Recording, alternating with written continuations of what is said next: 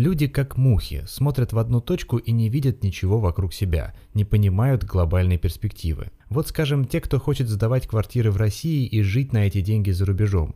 Ужели не помнят относительно недавний валютный кризис, в ходе которого рубль резко обесценился к доллару и евро более чем в два раза? Ужели не допускают они мысли, что подобное может произойти еще раз, и еще раз, и еще, особенно учитывая, что в целом рубль обесценивается по отношению к мировым резервным валютам со времен распада СССР, и что в экономике России в сущности ничего не меняется, как сидели на нефтяной игле, так и сидим, как укладывали плитку по 10 раз на одном и том же месте, так и укладываем, как уезжало большинство умных и талантливых людей из страны, так и уезжает. И что тогда будет с их арендным потоком, с их капиталом в целом?